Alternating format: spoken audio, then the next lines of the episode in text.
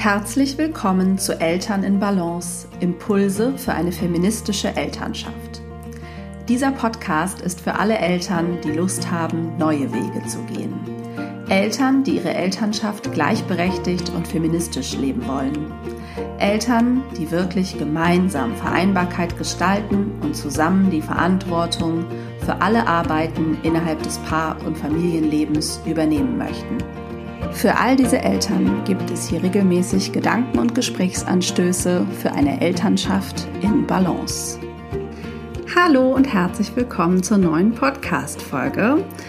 Heute mit dem vierten Fehler einer vermeintlich fairen Aufgabenteilung und damit schon dem vorletzten Impuls zu dieser kleinen Themenwoche anlässlich des Starts des Eltern als Team Online-Kurses am 11. April.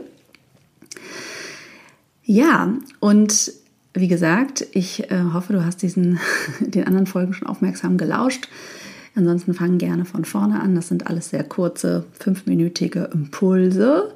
Wenn du Fragen hast, kannst du mir gerne mailen an hallo.hannadrexler.de und sonst findest du auch zum Eltern als Team Online-Kurs alle Infos auf meiner Website. Der Link ist in den Show Notes. Wie gesagt, es geht am 11. April los und bis zum 10.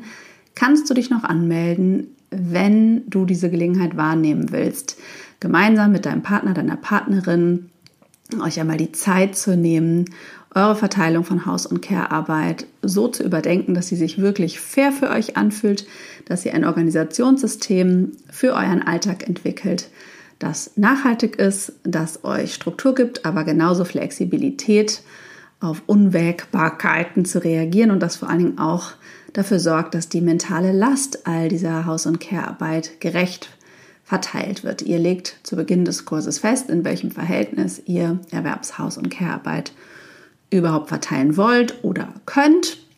Das ist die erste bewusste Entscheidung, die ihr trefft und dementsprechend findet ihr dann ein System, zu dem ich euch anleite, das ja, das ich durch viele Coachings entwickelt habe, aber auch durch meine eigene Erfahrung in meinem 50-50-Modell, aber das ist keine Voraussetzung.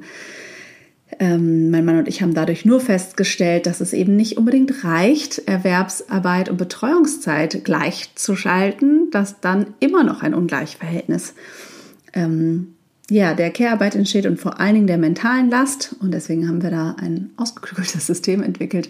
Aber wie, wie gesagt, es ist im Grunde auf egal welche ähm, Verteilung übertragbar. Auch egal, ob ihr selbstständig seid oder fest angestellt, egal, ob ihr im Schichtdienst arbeitet oder andere besondere Voraussetzungen habt. Es ist flexibel genug, es zu übertragen. So, und nun starte ich mit Fehler Nummer 4 und der heißt oder der ist, ähm, sich permanent neu absprechen. Ähm, also oft beobachte ich so eine Angst davor, sich festzulegen auf feste Verantwortlichkeiten, auf eine feste Routine, eine feste Struktur.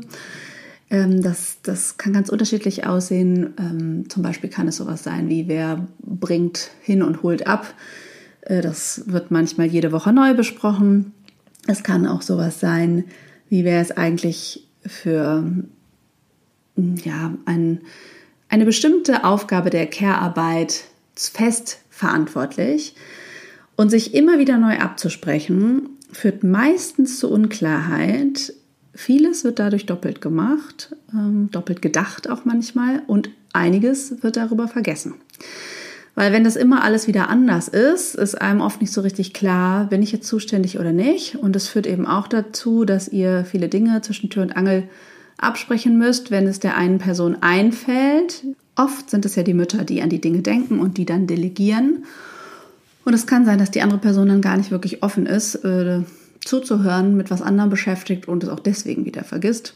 Wie gesagt, es ist meist nicht besonders nachhaltig ähm, und es gibt so eine Angst, äh, ja, vielleicht an Spontanität oder so zu verlieren, aber das ist ein Fehler, den ich beobachte und der viel Zeit und Ressourcen in der Regel von Eltern frisst. Es ist also nicht unbedingt fair, äh, auch wenn man glaubt, damit flexibel bleiben zu können. Ähm, wie gesagt, kostet es oft viel Ressourcen und ist dann auch immer unklar, wer eigentlich gerade was macht und wie viel hat. Ja, morgen teile ich den fünften Fehler einer vermeintlich fairen Aufgabenteilung. Ich wünsche dir einen schönen Tag. Teil diesen Podcast oder diese Folgen, vielleicht auch dieses Special super gern mit anderen Eltern und dann hören wir uns morgen. Liebe Grüße.